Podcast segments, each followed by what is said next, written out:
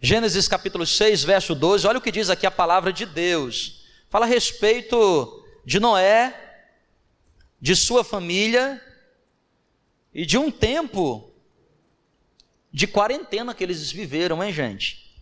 Tá? Você sabe que a expressão quarentena é uma expressão que foi usada pela primeira vez ainda na Europa, há cinco séculos atrás. Ah, e, e ela é baseada nos termos bíblicos, né? Quarentena de 40 dias, porque Moisés ficou 40 dias no Monte Horebe, no Monte Sinai. Jesus ficou 40 dias no deserto. O dilúvio foi um dilúvio de 40 dias e 40 noites, né? Então, um escritor europeu, quando a, a primeira, né? A primeira, é porque a gente está acostumado, acho que eu e você, talvez ouvindo pela primeira vez essa expressão pandemia, não é isso? Mas o mundo já passou por muitas pandemias, né? O mundo passa o tempo todo por surto. Surto é quando a doença se manifesta uma vez só numa localidade. Às vezes esse surto ele é contínuo, então é, é uma região endêmica que a gente diz assim, porque há um surto que está acontecendo frequentemente, não é? O que é, que é epidemia? Epidemia é quando sai daquela região e se espalha por várias regiões. Uma pandemia, pan, né? Pan quer dizer todos, né? Ou mundo. Tá bom? Demia vem de demos, que quer dizer ao povo, né? Então, pan, todo o povo. Uma enfermidade que alcançou todo o povo, todo o mundo. Mas o mundo já passou por muitas pandemias, ainda nos anos antes de Cristo, na época do Egito, na época de Alexandria, na época de Alexandre da Grécia, no Império Romano, tá certo? A peste bubônica, né, que assolou a Europa na Idade Média. E nós estamos vivendo agora o tempo de coronavírus, né, que manifesta a COVID-19. E nós temos orado para que Deus possa livrar o povo de Deus de tudo isso. Então, uh, estamos agora de quarentena. E olha que coisa interessante, tá? A Bíblia também fala a respeito de um tempo em que uma quarentena se manifestou, tá? Na vida do povo de Deus. Gênesis capítulo 6, a partir do verso de número 12. Olha o que diz a Bíblia. Viu Deus a terra e eis que estava corrompida, porque todo ser vivente havia corrompido seu caminho na terra. Então disse Deus a Noé: Resolvi dar cabo de toda a carne, porque a terra está cheia de violência dos homens. Eis que os farei perecer juntamente com a terra. Então o Senhor chega para Noé e diz assim: Faze para ti uma harpa de tábuas de cipeste, nela farás compartimento e a betumarás, a calafetarás com betume por dentro e por fora. Porque Deus disse que ia chover 40 dias e 40 noites. Olha o que diz o capítulo 7. Capítulo 7, verso 11. Olha que coisa interessante. Capítulo 7, verso 11 diz assim: No ano 600 da vida de Noé, portanto, quando Noé tinha 600 anos de idade, aos 17 dias do segundo mês, nesse dia romperam-se todas as fontes do grande abismo, e as comportas dos céus se abriram. Você está ligado aqui comigo? Está entendendo? Vamos para o capítulo 8. Olha o que diz o capítulo 8, agora o verso de número 13. Eu estou lendo Gênesis, Agora eu quero ler com você o capítulo 8, verso 13. Diz assim: Sucedeu que no primeiro dia do primeiro mês do ano 601, as águas se secaram de sobre a terra. Então Noé removeu a cobertura da arca. Em que ano? No ano 601 da vida de Noé. Oi, pastor, tá certo aí esse negócio da Bíblia? Noé viveu quantos anos? É, nesse tempo, gente, as pessoas viviam até um milênio, né? Ou quase um milênio. Matusalém viveu 600, se eu não me engano, 669 anos. Ok? É exatamente a partir desse ponto que Deus diz que agora o meu espírito não concederá com o homem para sempre.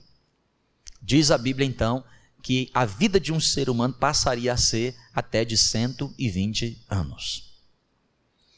Vamos orar? Vamos falar com Deus aí na sua casa? Eu vou pedir então que você curve sua cabeça, feche os seus olhos, nós queremos falar com Deus. Pai, nós estamos aqui na tua presença nessa noite, aqui na igreja, transmitindo ao vivo para todo o povo nazareno dessa cidade e para tantas pessoas que porventura nos assistem em outras partes do Brasil e do mundo. Deus, eu quero pedir que o Senhor possa falar ao nosso coração. Eu quero pedir que o Senhor possa manifestar a tua graça e o teu poder sobre nós. Dá-me liberdade e graça para ministrar sobre a vida do teu povo nessa noite e que essa palavra possa mudar o contexto das famílias e trazer paz ao coração de todos aqueles que te amam. É a minha oração em nome de Jesus. Quem crê diz Amém. Gente, olha que coisa interessante a Bíblia está nos falando aqui, hein? A Bíblia está dizendo para a gente, falando, trazendo um relato aqui da primeira quarentena que acontece na história da humanidade, ainda com Noé. Noé estava ali, e a Bíblia diz que ele era um homem justo, temente a Deus e que se desviava do mal. E a Bíblia diz que Deus agradou-se de Noé. O texto em hebraico diz que Noé achou graça e favor diante de Deus. E a maldade da humanidade estava espalhada por todos os lados. Deus chega para Noé e diz assim: ó, faz para ti uma arca, porque vai chover 40 dias e 40 noites. Você vai entrar nessa arca, porque tudo vai ser destruído. Leva contigo um casal de cada animal. E Noé levou cada um desses animais, pregou ali a palavra, as pessoas não acreditaram que ia chover de fato, mas o fato é que no ano 600 da vida de Noé, quando Noé tinha 600 anos de idade, diz a Bíblia, Gênesis capítulo 7, eu li com você aqui o verso 11, que as janelas dos céus se abriram e chuva, e chuva, e chuá, e chuá, e chuá. Muita chuva. A Bíblia diz que 40 dias e 40 noites ficou chovendo. Mas a Bíblia diz que as águas permaneceram altas, todos os montes foram submersos, e a Bíblia diz, querido, que isto durou cerca de um ano, 12 meses. Seis meses as águas lá em cima e levou quase seis meses para as águas baixarem. Tanto é que em Gênesis capítulo 8, eu acabei de ler com você, lembra? No ano 601 da vida de Noé. Meu irmão e minha irmã, presta atenção. Uma quarentena de um ano. Noé e sua família passaram a viver uma quarentena de um ano. Imagina você viver dentro de um barco, ok? Com um monte de animais, sim ou não? Você tendo que cuidar deles, da limpeza deles, do alimento deles. Você imagina um ano, um hipopótamo dentro de um barco? Uma girafa, gente. Uma girafa dentro de um barco um ano. Um boi, um cavalo, um jumento. Você imagina? E ali uma família. Uma família. Noé, sua esposa, seus três filhos, ok? A nora de um deles, querido, a esposa de um deles, querido, um ano de quarentena. Deixa eu perguntar para você, o que, é que você acha que aconteceu durante aquele período, hein? Olha, olha aqui, ó, em nome de Jesus aqui, ó. O que, é que você acha que aconteceu durante aquele período? Hã? Imagina você viver um ano dentro de um barco, sem sair de casa com a sua família, com seus filhos, a criança dizendo assim: Papai, quero brincar, andar de bicicleta.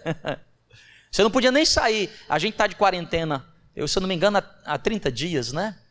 Acho que os decretos aqui na nossa cidade saíram lá pelo dia 17, 18, hoje é 19, 30 dias. Tá bom?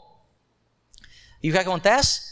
A gente está tendo liberdade, a gente pode ir no supermercado, graças a Deus.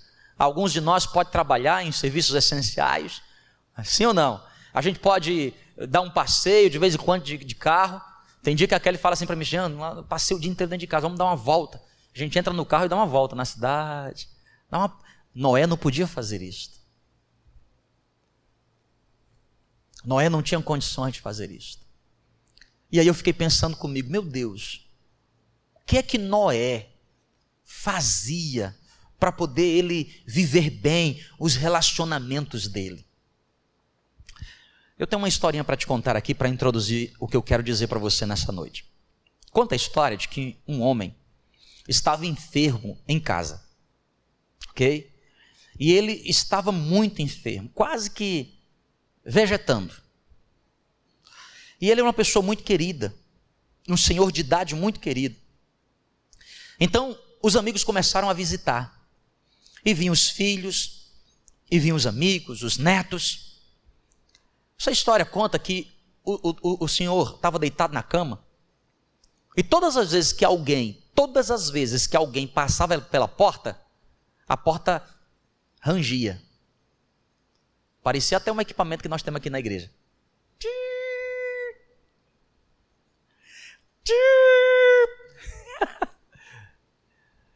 Todas as vezes que alguém entrava, ele era uma pessoa muito querida. Imagina o cara lá tentando descansar, vinha alguém, ouve visitar o Senhor.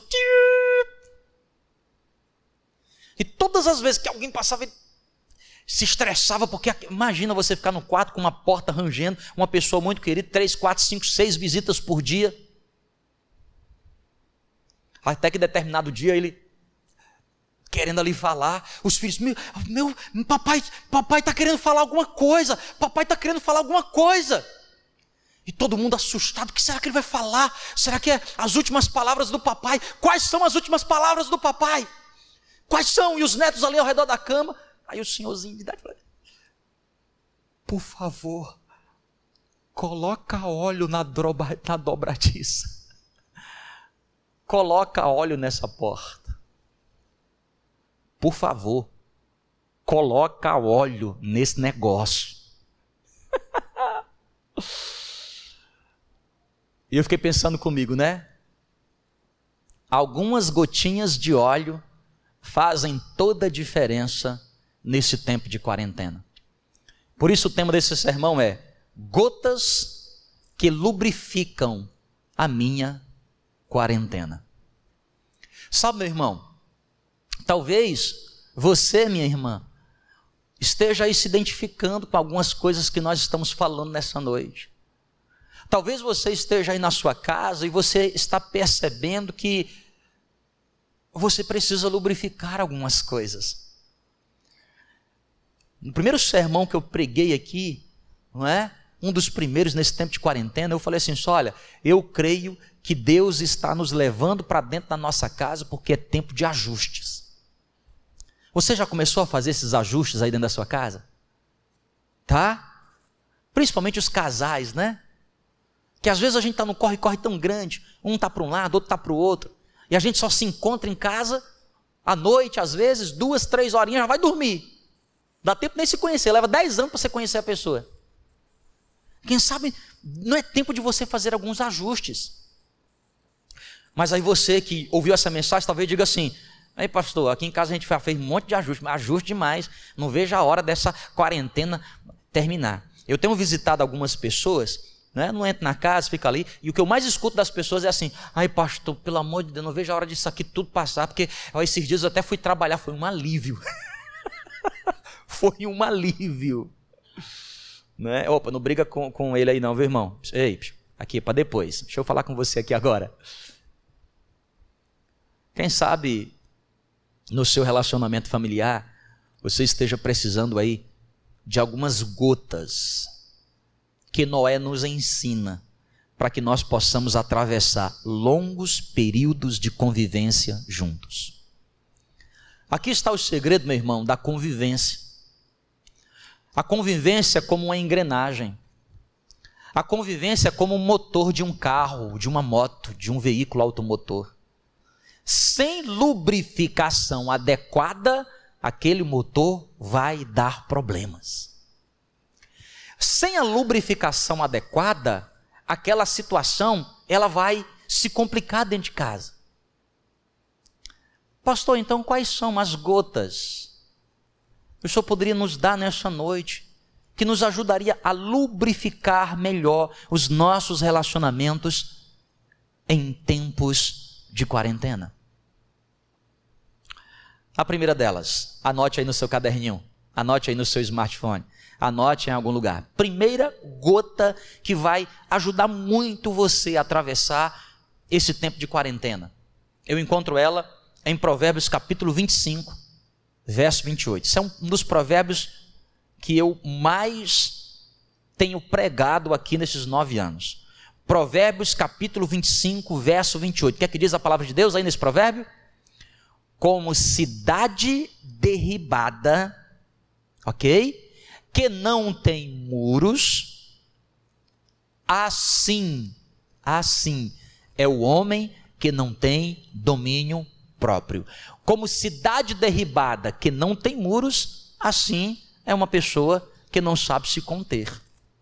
Querido, presta atenção aqui, ó primeira gota que você precisa jogar imediatamente aí na sua casa para lubrificar melhor as coisas e você atravessar melhor esse tempo de quarentena é gotas de paciência. Gotas de paciência. Sem paciência, as coisas ficam mais difíceis. Pastor, o que é, que é paciência? Paciência, acima de tudo, é autocontrole. Paciência, acima de tudo, é você saber se controlar. Paciência, acima de tudo, é você ter calma diante das, dos momentos difíceis. Quem aí tem passado por momentos difíceis aí nesses últimos 30 dias aí, ó? Não, não, não levanta a mão, não. né? Tem sido difícil? Querido, calma, paciência. Sabe por que paciência? Tudo tem a hora certa de começar e tudo tem a hora certa de terminar. O que é que a Bíblia diz? Há tempo para todo propósito debaixo do céu. Já leu Eclesiastes capítulo 3? E olha, uma coisa interessante que eu aprendo em Eclesiastes capítulo 3. Presta atenção para você entender aqui. Ó.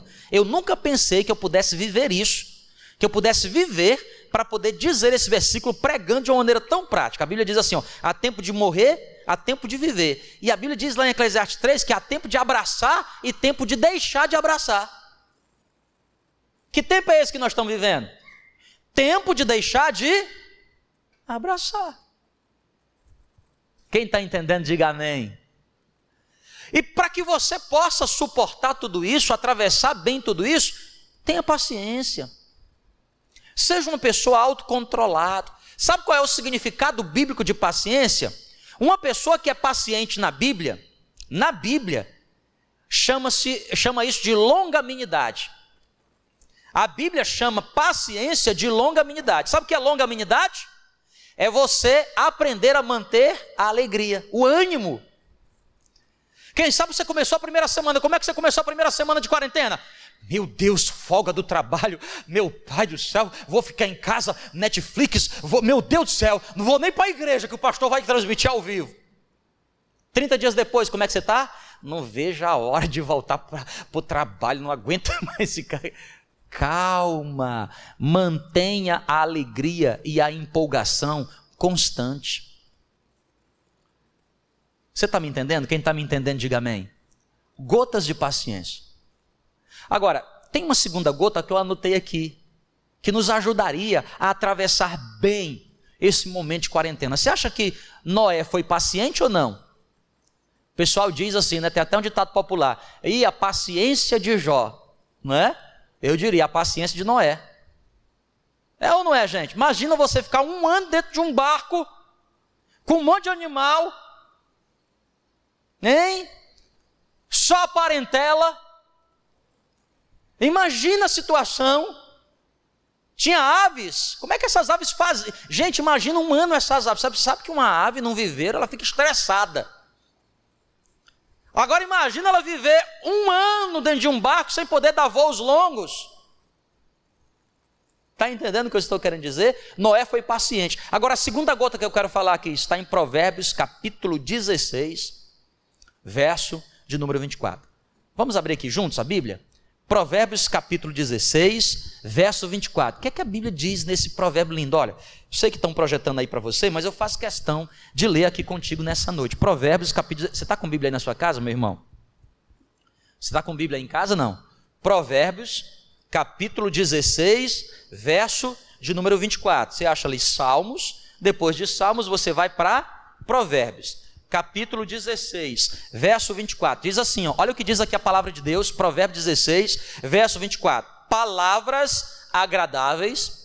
Não, por favor, entenda aqui. Palavras agradáveis são como favo de mel, doces para a alma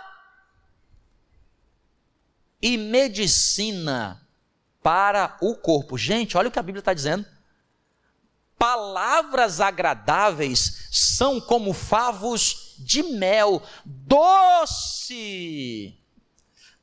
Lá em casa a gente, minha esposa, de uns dois anos para cá, regrou né, nossa alimentação. E, e uma, eu adquiri uma prática que ela me ensinou. Né, todo dia de manhã uma frutinha. A gente gosta de mamão e banana. Mamão, banana, um cerealzinho. Oh, e a gente põe assim uns melzinhos, assim, um melzinho, assim, um mel. Hum, fica gostoso, hein? Aí você come ali com a colherzinha. Fica bom ou não fica bom? Coisa boa é mel. Viu, ô, ô irmãzinha?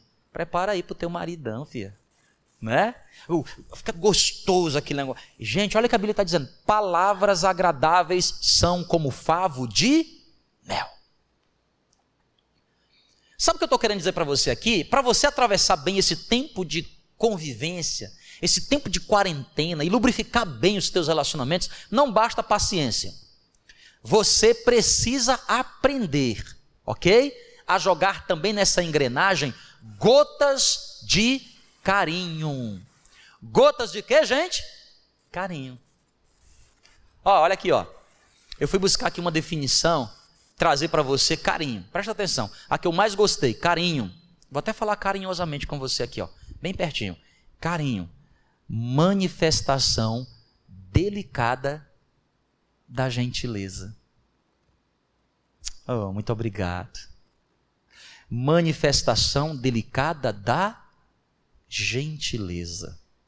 Gente, gotas de carinho nesse tempo de quarentena faz toda a diferença. Gotas de paciência, mas também gotas de carinho. Faz toda a diferença. O que que é carinho, pastor? É você, com gentileza, com delicação, manifestar palavras agradáveis. Escuta, você, como é que você acorda? E aí, cadê o café da manhã? Eu duvido que ela vai fazer para você banana com cereal, mamão e mel. Entendeu? Está entendendo? De noite você chega assim: Oi, princesa. Pai do Senhor, vou orar por você. Aí você ainda diz assim: Eu vou sonhar com os anjos. E esse anjo é você. Aí de manhã você acorda, bom dia, meu amor. Hã?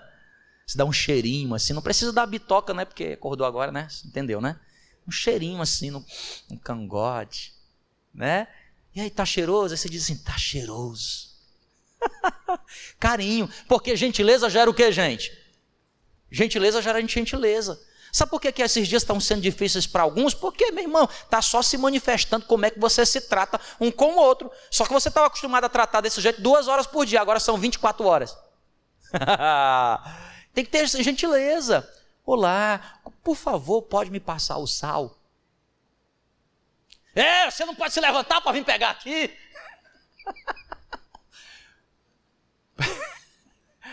Tem muita gente rindo aqui, ó. Vocês não têm ideia. Eu acho que é em casa também, né? ah, ó, aqui, ó, vem cá comigo. Por favor, né? Quando, quando uma pessoa está aprendendo uma nova língua, as primeiras palavras que ela aprende é: por favor, obrigado, com licença. Quem está entendendo, diga amém. Gente, são três palavrinhas que faz tanta diferença. Vamos lá repetir junto? Por favor. Obrigado. Com licença. Vamos lá de novo? Por favor. Obrigado. Com licença. Vocês estão entendendo, gente? Agora, se você ficar falando para a pessoa, por favor, obrigado, com licença. Vai dar certo, não é verdade? Pastor, será que Noé teve lá gotas de carinho? Gente, hum? não só carinho com as pessoas, mas carinho com os animais, hein? Sim ou não? O leão acostumado a viver na selva. Tinha leão na arca lá? Tinha ou não tinha? Claro que tinha. Como é que Noé ia alimentar o leão? hein? Ai, sai correndo. Carinho. Porque até o bicho mais brabo, sim ou não? Até o bicho mais brabo, até um cearense, meu irmão, ele consegue ficar calmo, né? Minha esposa tem me amansado muito. Estou ficando pessoa mansa. Quem está entendendo, diga amém. Está entendendo, diga logo amém aí, rapaz. Quem está entendendo, diga amém. Com carinho. Gotas de carinho. Terceira gota aqui, ó. Vamos lá rapidamente aqui. Tá certo? Rapidamente. Ok? Gotas de tolerância. Evangelho de João, capítulo 8, verso 7. Evangelho de João, capítulo 8, verso 7. Gente, esse texto é fantástico. Esse texto, texto é fantástico. Tá? Havia uma lei, e quando a mulher ela adulterasse, ela e devia ser apedrejada. Então Jesus está ali na região da Galiléia escrevendo no chão. Chegam os fariseus para testá-lo como uma mulher que foi pega em flagrante adultério. Então, aquelas pessoas levam aquela mulher adúltera para perto de Jesus e diz o quê? A lei está dizendo que deve ser apedrejada. Mestre, o que, que deve fazer? E Jesus não respondia nada ali, ó, paciência. Mestre, o que deve ser feito? Jesus ali. De tanto eles insistir, aí Jesus com carinho, com carinho falou o quê?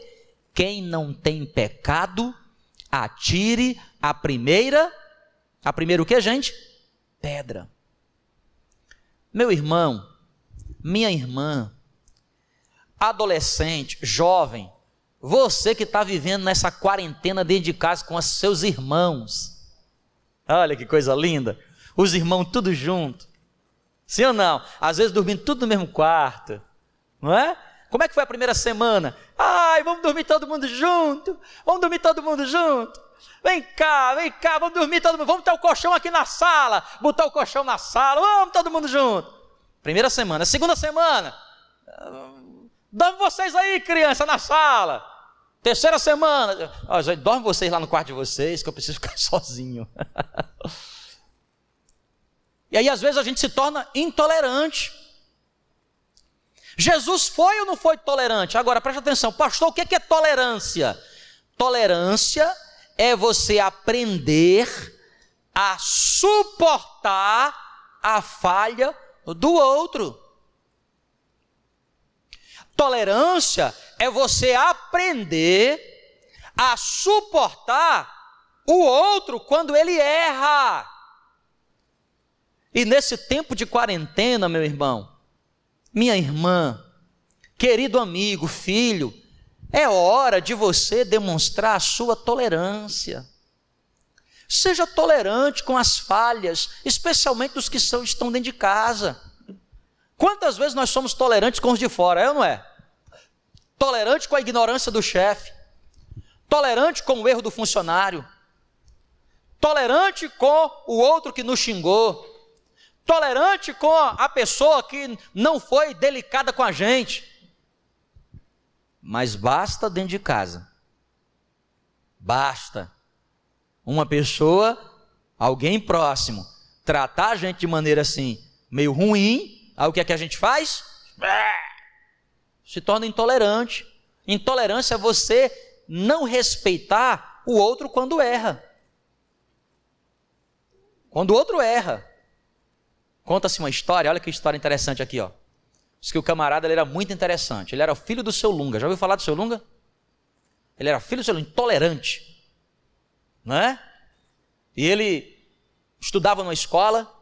E lá na escola, todas as vezes que ele ia no banheiro, chegava no banheiro para poder fazer lá o número um. Ok? Aí ele, ah, meu Deus do céu, não dela descarga, que povo porco, não sei o quê. Aí ele lá e dava descarga. No outro dia eu voltava lá, ah, não acredito de novo, reclamava. Até que uma vez ele chegou no banheiro tudo limpinho. Só isso, isso aqui é gente, banheiro limpinho. Ele fez lá, número um. Ou dois, eu não sei. O fato, acho que foi o dois. O fato é que quando ele foi dar descarga, hum, o que aconteceu? Não tinha água na caixa, a descarga estava o quê? Quebrada. Aí ele começou a entender. O que é que começou a entender? Poxa vida, quem sabe o outro não fez aquilo que eu achava que ele devia fazer, porque alguma coisa no meio do caminho deu errado, atrapalhou. Gotas de tolerância. E para finalizar aqui nessa noite, para finalizar, a última gota para você colocar nessa engrenagem, tá bom, irmão? Gotas de amor.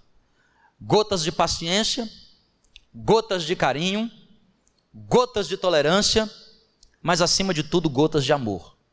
1 Pedro, capítulo 4, verso de número 8. 1 Pedro, capítulo 4, verso de número 8. O que, é que a Bíblia diz em 1 Pedro, capítulo 4, verso número 8? Que nós devemos suportar uns aos outros. E que o verdadeiro amor, ele é capaz de encobrir uma multidão de pecados. O verdadeiro amor é capaz de encobrir multidões de pecados. Eu tenho uma definição particular sobre o que é amor. Ok? O que é que é amor? Para mim é uma equação. Amor é igual a misericórdia mais graça. Eu vou repetir e vou me concentrar aqui para finalizar. Amor é igual a misericórdia mais graça. Sabe o que é misericórdia? Misericórdia. Presta atenção que é misericórdia. Eu mereço, mas Deus não dá. Quando Deus não dá o que eu mereço, misericórdia. E por que, que é misericórdia? Porque Ele freou a ação do mal sobre a minha vida. Misericórdia, quando o guarda de trânsito vê você ultrapassando o sinal vermelho, ou você estacionando em local proibido, e ele chega lá e diz assim: Olha, eu não vou te multar, vou te dar só uma advertência, vou ser misericordioso com você. Misericórdia, ele não te dá aquilo que você merece. Graça, graça é quando Deus te dá aquilo que você não merece. Eu não mereço, mas Deus me dá. Sabe o que é amor, irmão? É quando você pega a misericórdia e soma ela com a graça. Você não dá para as pessoas o castigo que elas merecem. Você é misericordioso e você estende a mão para elas, mesmo que elas não mereçam. Você está sendo gracioso. Misericórdia e graça é igual a amor. Meu amigo, minha irmã, querido filho, haja com amor. Coloque aí na sua casa gotas de amor, gotas de paciência. Calma, gente, tudo isso vai passar. Calma. Pastor, vai passar quando? Eu pensei que era só 15 dias, já são 30. Calma, não sei também. Eu também estava preparado para 15 dias. Mas chegou. Não é assim que Deus age com a gente? Com graça, com misericórdia. Seja carinhoso, ok? Seja uma pessoa gentil. Seja uma pessoa tolerante. Seja tolerante. Mas acima de tudo, como nós vamos cantar aqui, seja uma pessoa cheia de amor. Propague o amor, ok? Nós estamos vivendo uma época tão difícil, né, gente, no nosso país, de tanta polarização. É ou não é? De tanta discórdia. Tá? Eu não estou aqui para defender A nem B. Mas eu digo, se Jesus estivesse na nossa pele nessa época de quarentena, será que ele estaria agindo como muitos estão agindo? Será que Jesus estaria trazendo os discursos que muitos trazem? Nós somos o povo da paz. Nós somos o povo que apazigua, que junta. Esse é o amor de Deus que nos alcançou. O amor de Deus que está presente sobre a nossa vida. Eu quero nesse momento aqui pedir que você reflita aí com a sua família. Enquanto nós vamos cantar aqui essa canção, eu vou pedir para você se chegar perto aí da pessoa que você ama. Você está aí na sua casa, você está no seu escritório, não sei onde você está, mas vá para perto dos seus familiares. Porque tem família que está assistindo assim, ó. Um filho assiste lá no celular nos quartos, o pai lá na sala na TV e a mãe sei aonde. Vamos, vamos unir agora? Vamos todo mundo para o mesmo lugar? Ai, pastor, eu estou assistindo sozinho porque só tem, só tem eu em casa, então eu quero me unir com você. Eu me uno com você. Tá certo? E eu quero que você escute essa canção. Enquanto essa canção aqui ela é ministrada, ok? Reflita sobre isso. Será que você tem sido uma pessoa paciente? Será que você tem sido carinhoso? Será que você tem sido tolerante? Será que você tem sido amoroso? Vamos juntos?